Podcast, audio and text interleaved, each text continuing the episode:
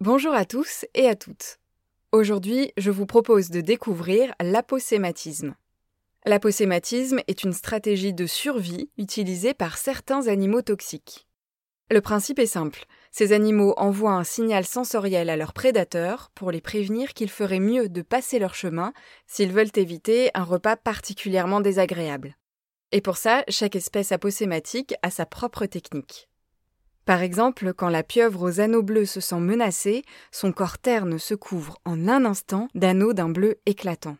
Et mieux vaut capter tout de suite son message, car le venin de ce petit poulpe peut tuer un être humain en moins de deux heures. Côté mammifère, la moufette rayée est l'une des rares espèces aposématiques. Quand elle se sent menacée, elle envoie un jet de musc fétide sur son adversaire. Elle produit ce musc puant dans ses glandes anales et peut le projeter jusqu'à 6 mètres de distance. C'est ainsi que dans les eaux, on retire aux moufettes ces fameuses glandes pour éviter qu'elles empestent les personnes à proximité. L'aposématisme repose donc sur le fait qu'un prédateur associe les signaux émis par une proie potentielle à un danger.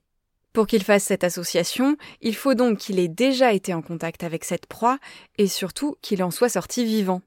Les espèces aposématiques sont donc des espèces toxiques pour les prédateurs auxquels elles s'adressent, mais pas mortelles. Plusieurs espèces arborent d'ailleurs un signal similaire afin d'être plus nombreuses à donner une leçon à leurs prédateurs.